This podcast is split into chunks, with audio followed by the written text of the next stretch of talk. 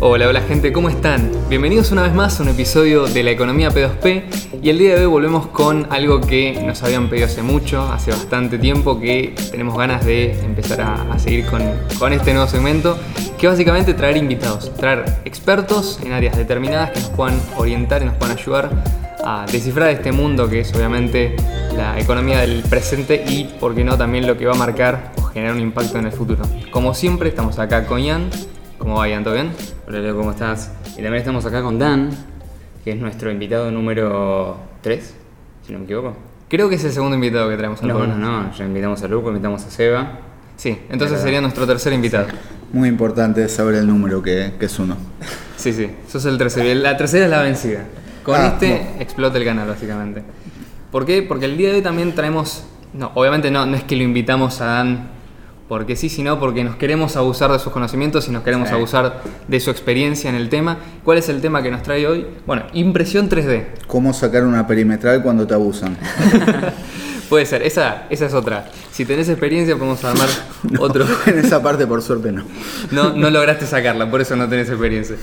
Bueno, básicamente Dan es un íntimo amigo nuestro, ya lo conocemos hace bastante. Y yo lo conocí creo que por otra persona también de la, de la comunidad.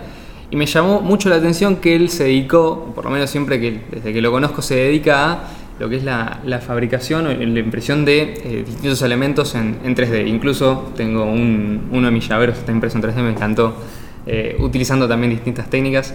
Así que bueno, como para arrancar y darle un poco de, de marco al podcast de hoy, me gustaría, Dan, que nos cuentes cómo fue que empezaste con, con el hobby, cómo fue que empezó con la, impresión 3D y eh, obviamente qué es lo que te motivó y, cómo viene hasta ahora.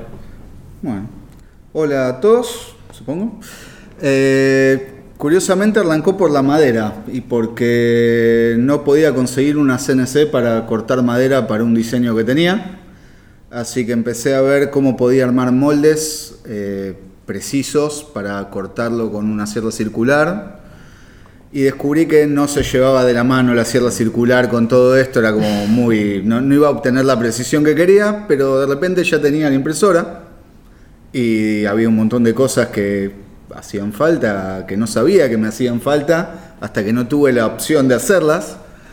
Como por ejemplo, no sé, tenía un baby shower de mi esposa y de repente descubrimos que podía imprimir eh, para los vasos con los nombres de cada uno de los invitados Estamos hablando pleno COVID, no se tenían que compartir los vasos, pero quedaba bien, la gente feliz, y ahí descubrimos que podía imprimir un montón de cosas, cosas para la casa, cosas para la bebé, era ridículo el, margen. Y de repente ya me había olvidado del tema de la madera y lo único que me estaba dedicando era el tema del plástico. Así que me quedé con el plástico, que se me dio mejor. Bueno, y la idea también es un poco, ya con esta introducción y con básicamente la, explicación, eh, llevarlo un poco también por el lado de cuáles son las aplicaciones prácticas. Porque esto obviamente, a menos en mi entender, no tiene la, la cuestión de ser solamente un hobby o una cuestión de ser simplemente un pasatiempo, eh, sino que realmente puede tener eh, implicaciones serias en lo que es la industria y la fabricación de todo tipo de... Fue evolucionando lo, lo, que empezó de esa forma. Exactamente. Bueno, no sé exactamente cómo es que arranca el tema de la impresión 3D. Sé que hace varios años venían las máquinas o los kits de inicio. Lo, que mayormente cambió eh, fue, por un lado, mucho el software, porque la parte básica sigue siendo la misma hace 20 años, y que hoy en día son silenciosas y más rápidas. Y la gente ya, toda la parte de ciencia de materiales ya está más como instruida y no tenés rangos tan altos, tan dispares donde te puede fallar. Hay materiales que ya sabes que funcionan, que son amigables. Las máquinas hoy en día te vienen silenciosas, no como la de Ian, pero la mayoría vienen silenciosas. Entonces puedes hacer impresiones más largas sin, que te, sin necesitar un espacio muy alejado o un taller particular. Entonces te permite ir jugando cada vez más, eh, ir aprendiendo, modificando la máquina para hacer cosas cada vez más complicadas y bueno, y se va dando. Eh, Nada, bueno, te cuento un poco cómo se me fue dando a mí con la pequeña, el pequeño emprendimiento de impresión Printa tu madre, nombre un poco... Sí, sí, sí, está, está muy no, bueno, no, no fue el, no fue el más polite, pero era el que... No, el ya- que- llama la atención, eso es lo importante. Pues metele. Curiosamente arrancamos con una farmacéutica veterinaria, así como, como suena. Ok, ¿y qué tipo de, de insumos Eh, o elementos? Porque me imagino, no sé, con el tema, por mi, ejemplo. mujer, mi mujer labura ahí y en un momento querían unas copas, co- era mucho antes de lo del mundial, no se sabía que íbamos a ganar ni nada de eso, Sí. pero estaban buscando una cosa para fin de año y en- a mitad de año ya querían unas copas del mundial con el nombre de la empresa, para darla a todo el mundo. Chiquititas, pero no sabían cómo, que se las diseñé. Eh, hay muchos assets dando vuelta por internet, no tenés que hacerlo todo de cero. Eh, les gustó y de repente trae- tenían que traer de, de Francia, les llegaron unas cajas con unas cosas para sostener unas vacunas para las vacas. Se perdieron las cajas en el camino, dos de las tres. Ok, me imagino que esto no tuvo nada que ver la aduana ni nada. No, estoy seguro, estoy seguro que de, de Francia se perdieron en Francia, no se Seguro. perdieron acá. No, no, acá no, eso sería imposible. Jamás puede pasar que Correo Argentino ni nadie de los que tomaron la, la batuta. El tema es que, ¿qué hacemos ahora? Y bueno, mandar una foto, podés hacerlo. Sí, no es complicado. Podés imprimirlo, sí. ¿Cuánto sale? No importa, esto. Ajá, no sale menos que el envío. ¿Por qué estamos pidiéndolos a Francia? Tipo, de repente fue la Sí, sí, pregunta, la pregunta mágica de ¿y los puedes hacer con tipo agregarle él? Les puedes hacer lo que vos quieras. Es tuyo. Tipo, la imaginación Claro. es, es el límite. Claro, puedes mejorar un producto que ya está hecho, que funciona mejor. Tenés uno genérico que se lo mandan a todo el mundo. O podés tener uno que diga el nombre de la marca argentina con esto, con Claro. eh, los tambos acá, ponen de tal forma, bueno, que tenga un enganche para el tal, lo que vos quieras. Y es lo mismo, o sea, es cuestión de diseñar un rato y sale. Bueno, la verdad que eso es excelente. O sea, ya tenés, digamos, como esta es una de las maneras, y yo, yo lo veo un poco relacionado a lo que es Bitcoin Cash, por ejemplo, ¿no? Como la gente elige una moneda para hacer como una especie de paso al costado del Estado. Bueno, en este caso, como también otras regulaciones que ya tienen que ver con cuestiones físicas, pasan, ¿no? a incentivar el, el uso de estas tecnologías para justamente tratar de solventar un poco los problemas artificiales que son causados por estos agentes. Bueno. Sí, in- inclusive tengo entendido que uno de los problemas que tuvo el de la impresión 3D en su principio es una cuestión de patentes. O sea, las primeras impresoras 3D estaban patentadas y no, como no, no podía ampliarse el mercado a Ahí nuevos fabricantes. había muchas cosas, pero sí, impresión 3D. pero, pero Avi se cayó, sí, hay una Se- parte que se se cayó perdido y tiempo con eso. se empezó se, se empezó como a aparecer, no quiero decir genéricas, o sea, empezaron a aparecer genéricas buenas, o por lo menos lo suficientemente buenas para tener en casa. Claro. No te sirven para tener una fábrica, pero te sirven para imprimir eh, un taco para la heladera, imprimir un gancho para colgar la bicicleta, eh, imprimir un muñequito que esté colgado en tu escritorio, lo que vos quieras, o un llavero. O... El tema es que una vez que puedes imprimir eso, podés estirarlo, digamos, llevarlo un poco más. Pero bueno, es estudiar los materiales, estudiar las cosas, ver cómo funciona. En mi caso, modificar mucho la, la máquina original hasta que te queda algo más. Claro, estamos, estamos lejos de que sea un hobby en el cual vos simplemente apretás un botón Y aparece. No estamos tan lejos mientras eh, tomes las cuestiones más básicas.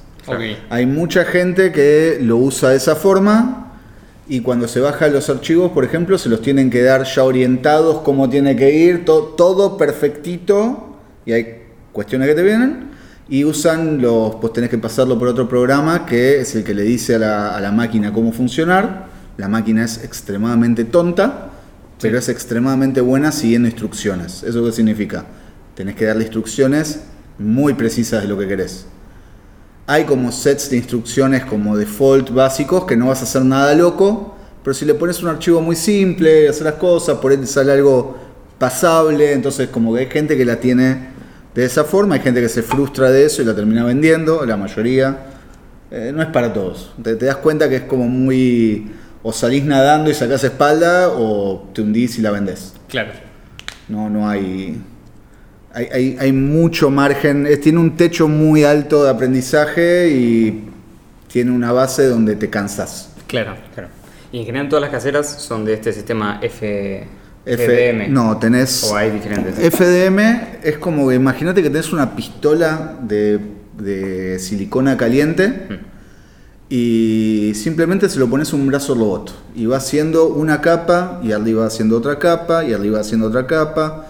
Y hay cuestiones como, ok, no puedes imprimir una capa en el aire, entonces a veces tenés que hacer estructuras que son nada más que para después arrancar y tirar a la basura.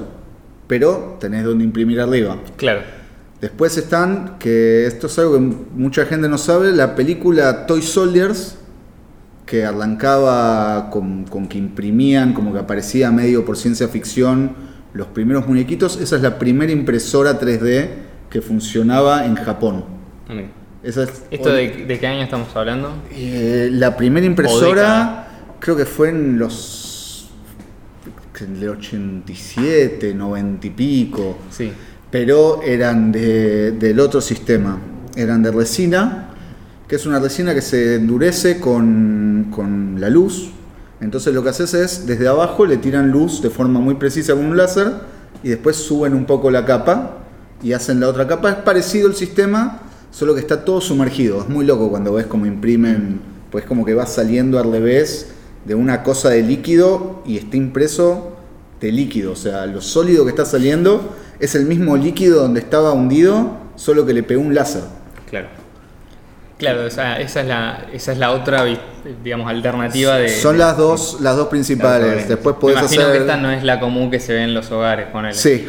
Sí, De hecho, es más barato comprar una impresora de esas que comprar una impresora FDM. Ah, el tema es que es mucho más caro el material. Claro. Y tiene otras limitaciones de, de fuerza, de otras cosas. Después hay unas de polvo, hay de metal.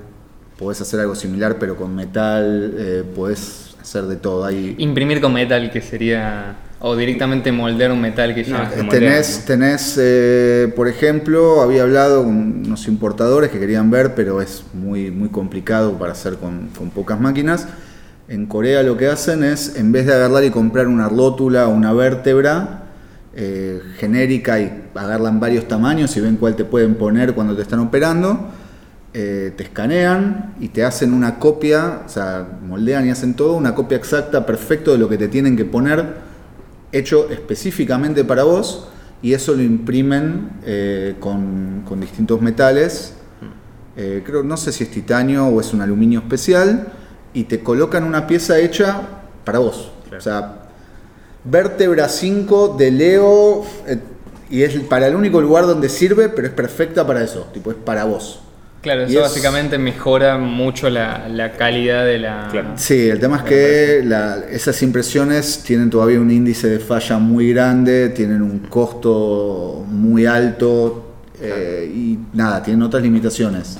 Como todo, esto no es magia, tiene sus limitaciones y tiene sus ventajas. No, este caso es el costo y el tiempo, es muy lento.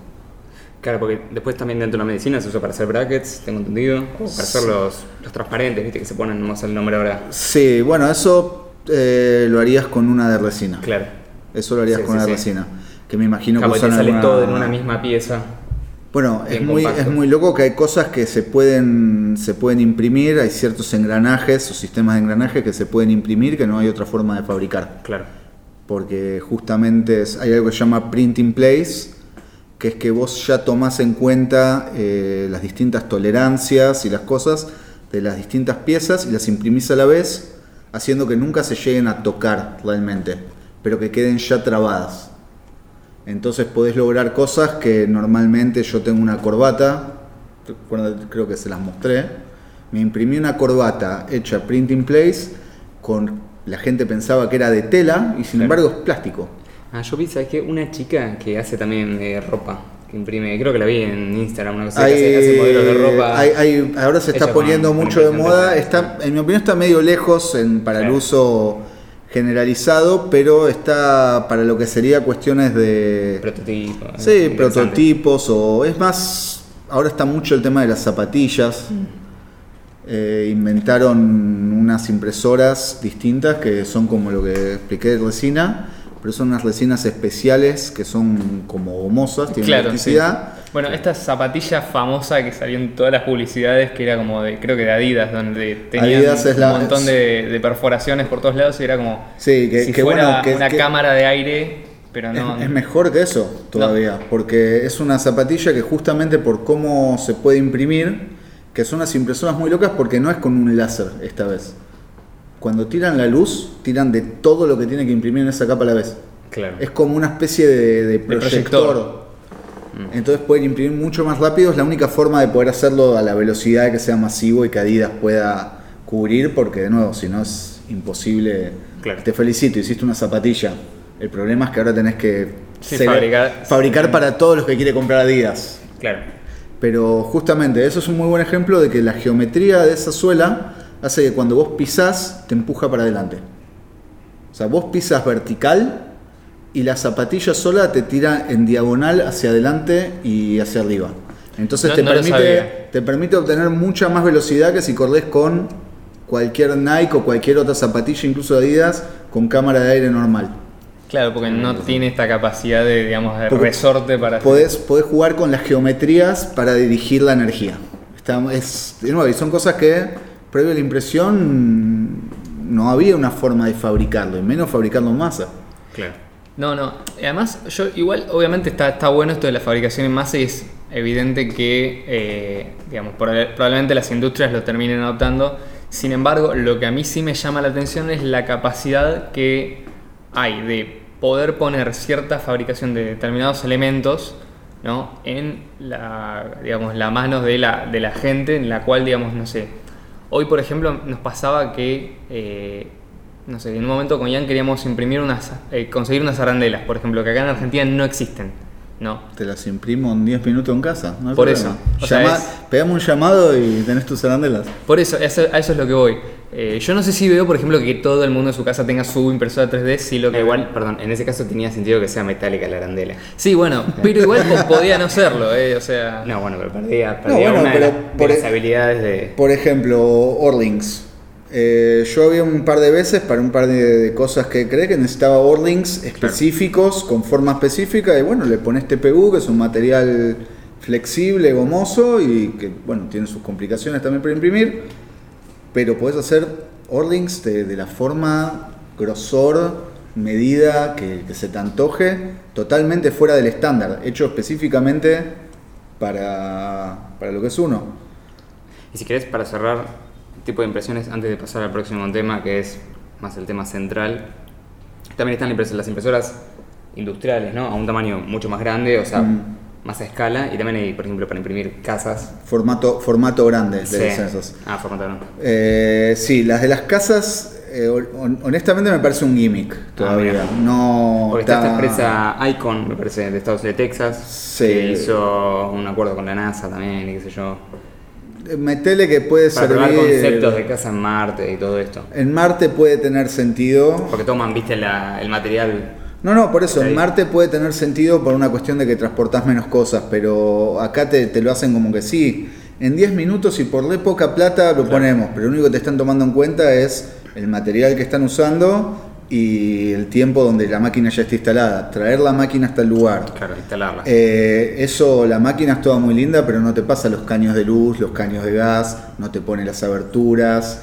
Hay Sí, mucho pasa más laburo paredes, que el claro. tiempo que te están diciendo, hay mucho más costo, ninguno de esos ingenieros están tomando en cuenta el costo de- para la fabricación.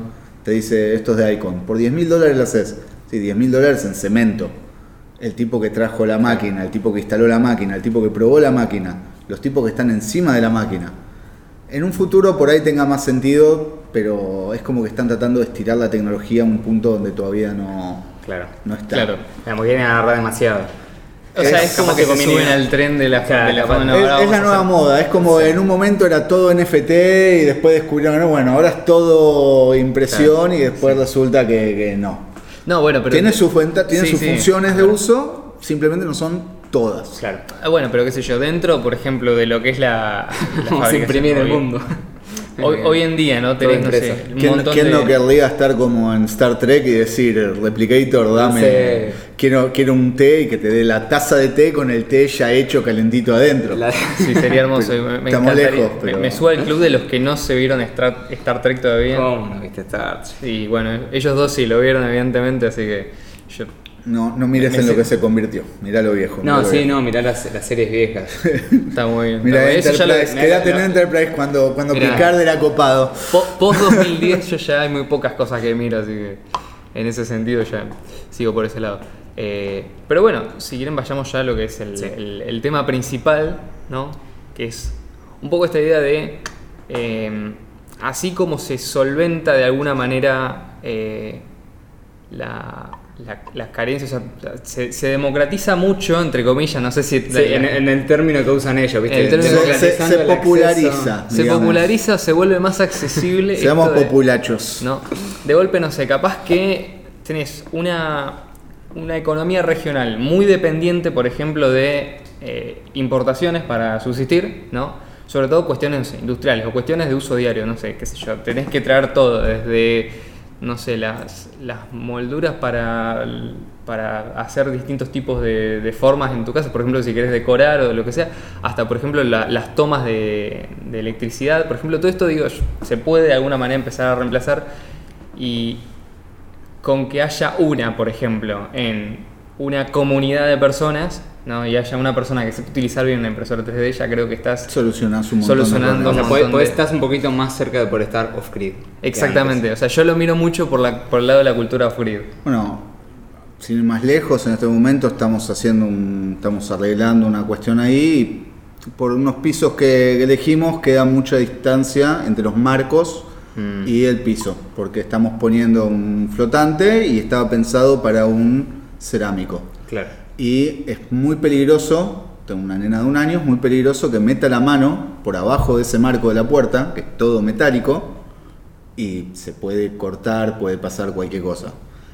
Entonces, básicamente la solución va a ser medir todo eso y hacer una pieza específica para cada parte de abajo de cada uno de esos marcos, con el grosor exacto que necesita cada uno de esos lugares, porque en algunos puede estar más alto, en algunos puede estar más bajo. Si yo lo tengo que comprar, tengo que primero buscar algo que sea similar, Imposible. que quede medio raro porque alguien lo tiene que adaptar, que me lo vengan a instalar, que vea cada uno los distintos grosores. O lo puedo medir yo en 10 minutos.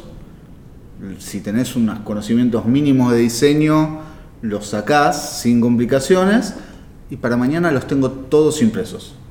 Claro.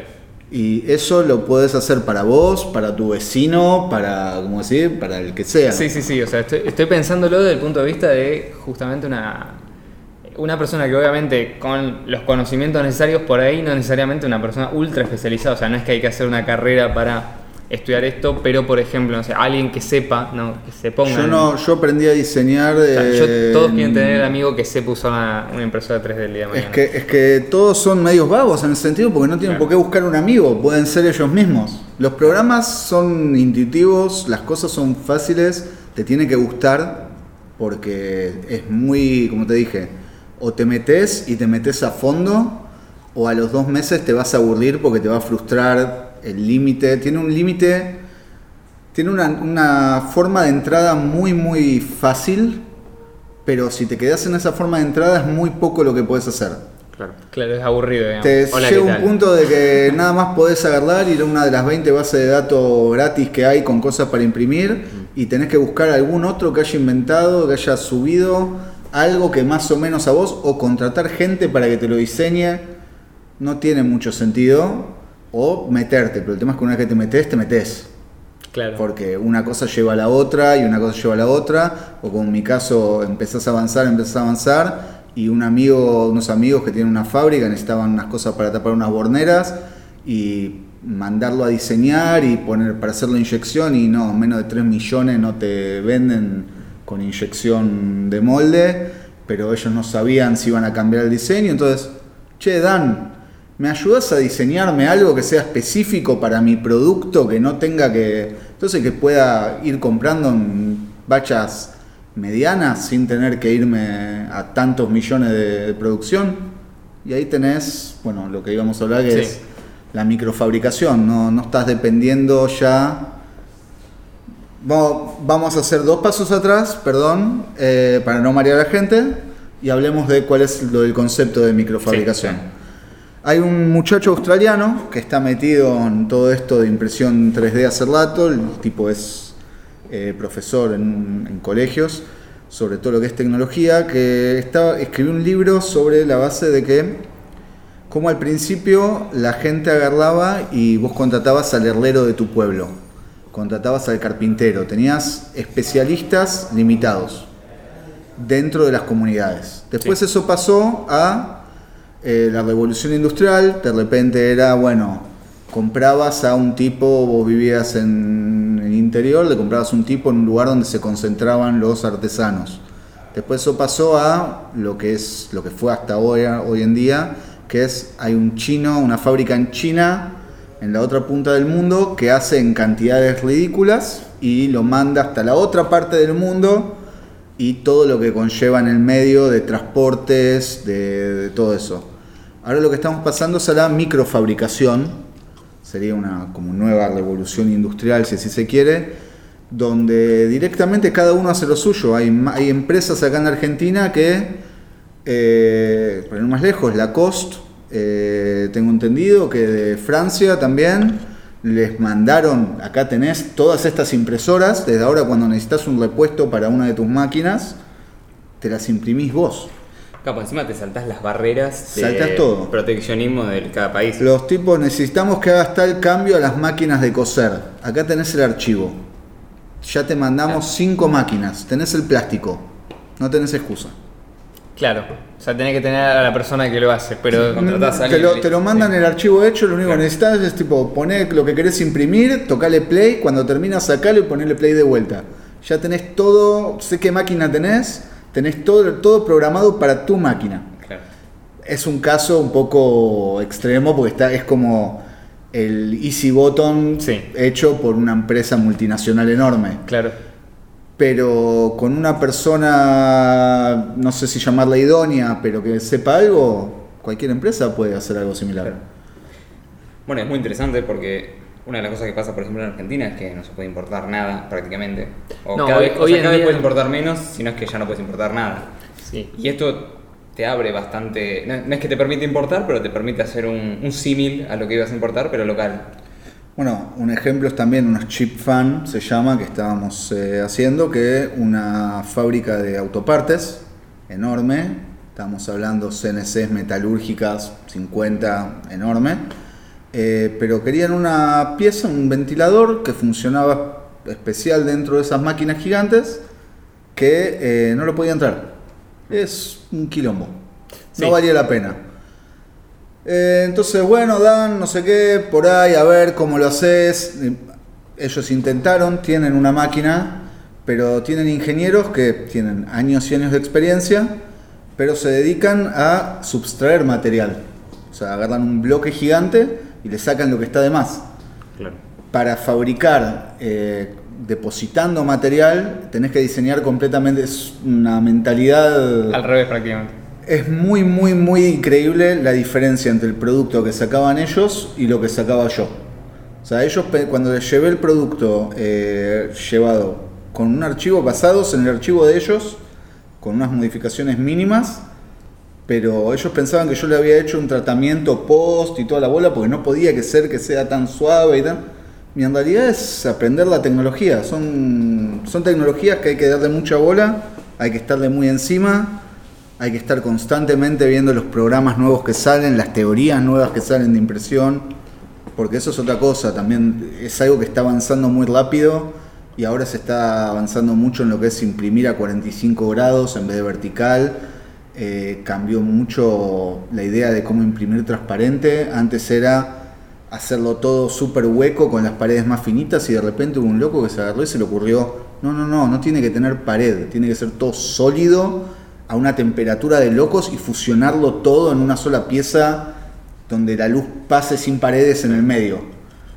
Y tomó 20 años para que alguien se lo ocurra y lo pueda llevar a, a a avanzar. Pero una vez que sale, Claro. si no estás en tema, no, no te enterás tampoco. Pues me hace acordar mucho, por ejemplo, a la revolución que fue, por ejemplo, cuando aparecieron las computadoras de uso doméstico, ¿no? Que al principio el tema de la computación genérica era algo de uso solamente industrial o, o empresarial, muy enfocado obviamente en lo que es la rama de las, eh, por ejemplo, industrias eh, informatizadas como los bancos, las contadurías y demás. Y cuando aparecieron las primeras computadoras de uso genérico, había mucha gente, estamos hablando de época, no sé, 70, 80, que desconfiaba de que esto algún día se fuera a masificar. Y realmente no, apareció, digamos, un montón. ¿Cuántas tecnologías se fueron construyendo a partir de que había alguien que tenía una computadora que pudo pensar algo de forma completamente diferente a como lo estaban pensando ingenieros que habían estudiado 50 años más que él? Entonces, así, digamos, no me parece en absoluto extraño que de golpe a una persona se le pueda ocurrir, por ejemplo, cómo, no sé, lograr eh, que una impresión tenga esta, esta, esta- Eso esta es- característica de ser transparente, por Es- ejemplo, de lograr... es el- muy buen ejemplo. Es básicamente.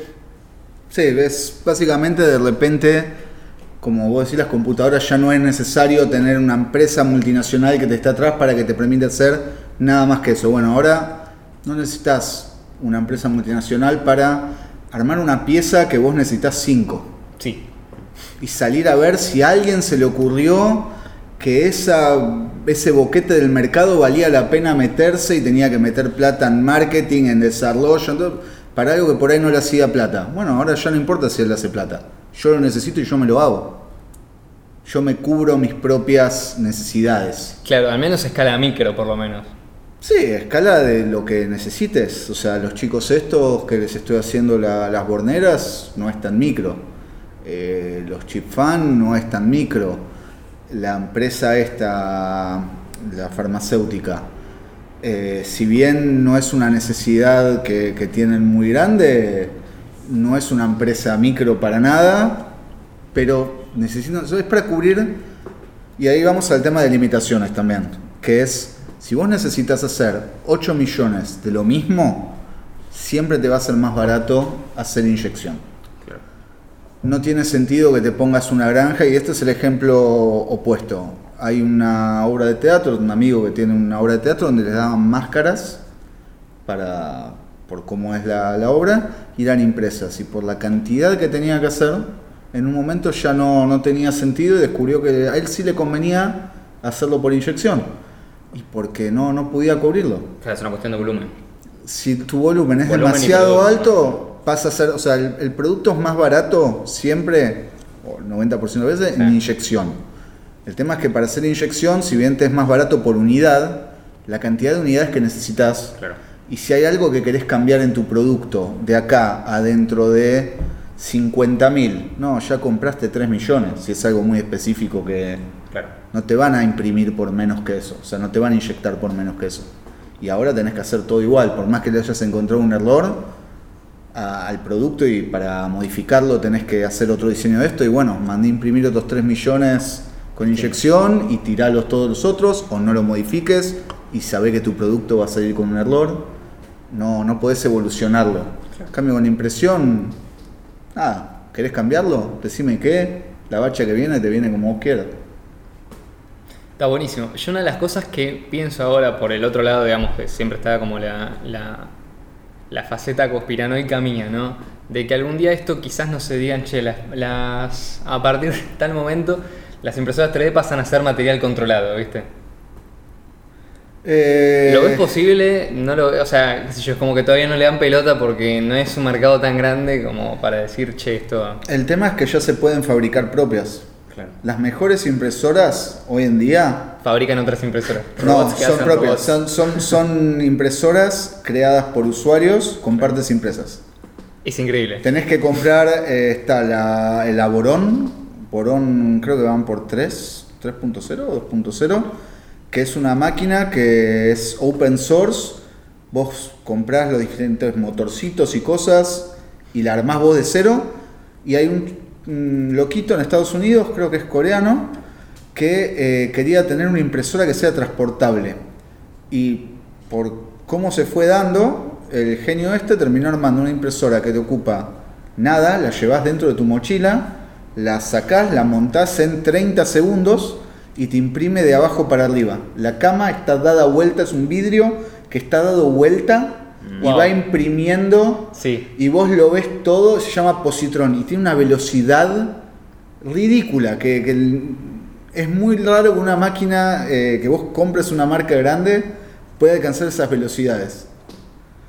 Incluso si quieren limitar, digamos, eh, los componentes, ya hay marcas chicas de, de componentes, hay una, una- un loquito también en Estados Unidos que está haciendo narices para imprimir que llegan a velocidades tan grandes de, de derretir plástico que tiene que hacer el cooling ya no por, por eh, con coolers comunes de aire, sino que le tiene que meter eh, líquido. Claro, refrigeración líquida. Refrigeración líquida porque va tan rápido, levanta tanta temperatura a la punta que para mantener todo el resto frío eh, y, y presión tiene que constantemente circular material refrigerante. O sea, y vos podés limitar marcas grandes, pero y siempre ya el conocimiento Sí, está ahí. sí. Alguien, si, si lo cerrás a este, y, pero el conocimiento ya está suelto, ya alguien más lo va a hacer. Sí, está bien, era lo que, lo que Sí, quería es, como, es saber. como con Bitcoin Cash. Exactamente. Pueden destruir Bitcoin Cash, pero el, el concepto, el paper, todo ya está creado. O sea, es- se hace otra bajo el mismo. Exactamente. La misma idea. Como con- te dije, esto es una, es una pistolita de silicona en un brazo robot.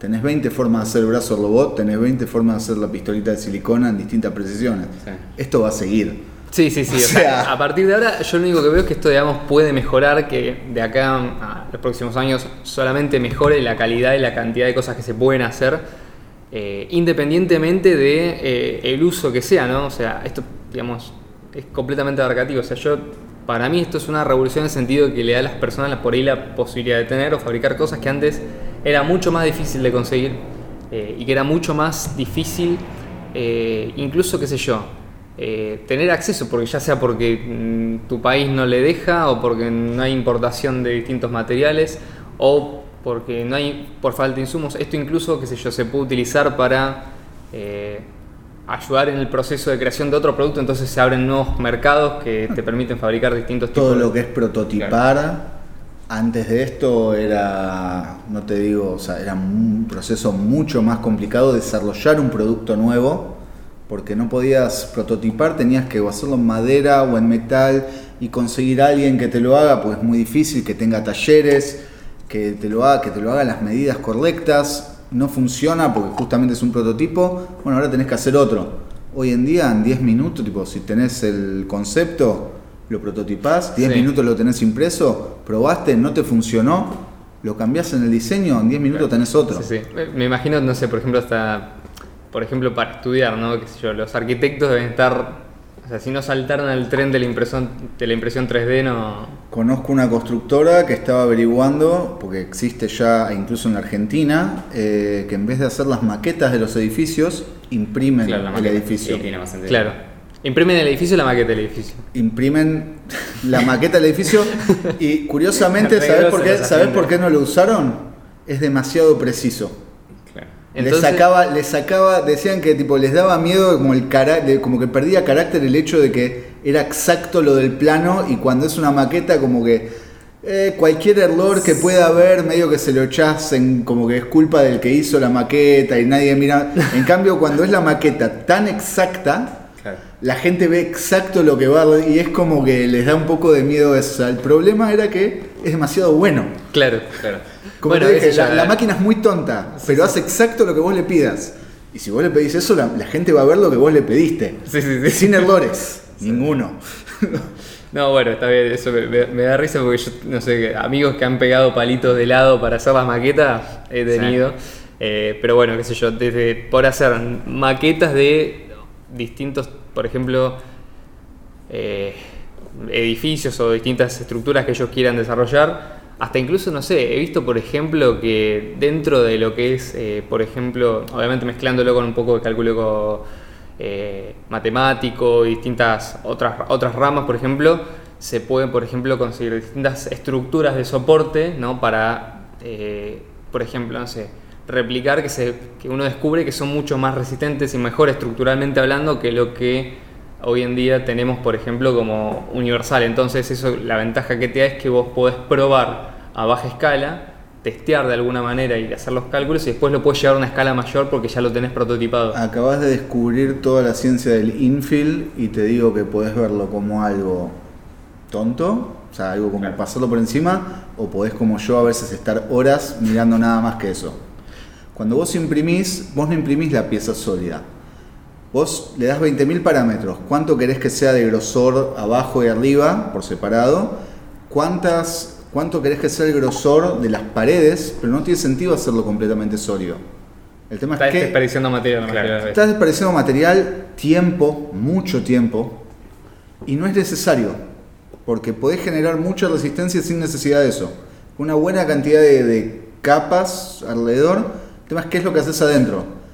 ¿Cuánto rellenás? ¿Qué forma querés que tenga lo que rellena? Podés hacer eh, simplemente eh, triángulos, cuadrados, una cosa básica de, de un grid. Podés, hay formas eh, que... Tipo árbol.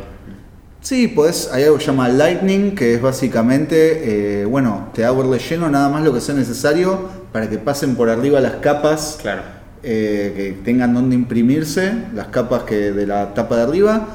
O hay unos que son tridimensionales. Yo hice algo para, para mi nena justamente. Imprimí pelotitas de colores. Imprimí un osito transparente. Y hice un infill que va todo conectado. Es, es como que va haciendo ondas que se van volviendo cada vez más largas, más abiertas, hasta que se conectan con la onda del otro costado. Entonces de repente terminan siendo una onda en la otra orientación. Y así, desde abajo hacia arriba, y vos le podés decir de qué grosor querés cada una de esas ondas, cuántas ondas querés, qué tan separadas. Entonces las hice para que eso termina con unas especies de agujeros, entonces todo está conectado con todo. Sí. Y eso imagínate lo transparente dentro de un oso transparente lleno de pelotitas de colores. El sonajero preferido de mi hija. Está, está muy Hecho bueno. en 3D. Hecho, Hecho en todo en 3D por mí, que si quiere lo mete en el agua y No le entra agua. no le pasa nada. O por ejemplo, hay unas máquinas que llaman IDEX, que tengo una que lo que hace que son dos narices distintas. Entonces vos podés agarrar e imprimir con dos materiales distintos. Claro. Entonces Ah, imagínate imprimir buenísimo. un Buda gordo, todo feliz, ¿sí? Con, las, con toda la parte de afuera transparente, pero todo relleno, hecho de esa forma, dorado. Claro. Queda espectacular. Eh, de nuevo, una de las cosas preferidas de mi hija. Sí, sí, sí. A mí me gusta mucho jugar con hasta dónde lo podés llevar esto, o sea, No, qué es lo que eh. podés hacer. Podés mezclar distintos tipos de materiales, más allá del color, podés jugar con este tipo.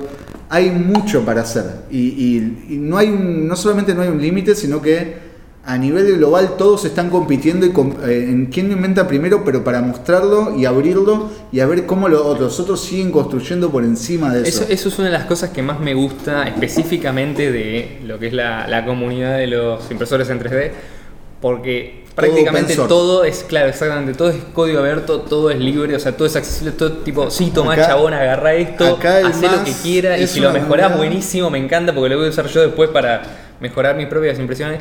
Y es como, está bien, la competencia es más una cuestión quizás intelectual, no es necesariamente una competencia económica en la cual, no, yo tengo este método de fabricación, El más lo patento. es el que más se lo comparte a todos los demás y más hace avanzar a todos los demás juntos. Y Exactamente. ahí es donde te reconocen. Claro.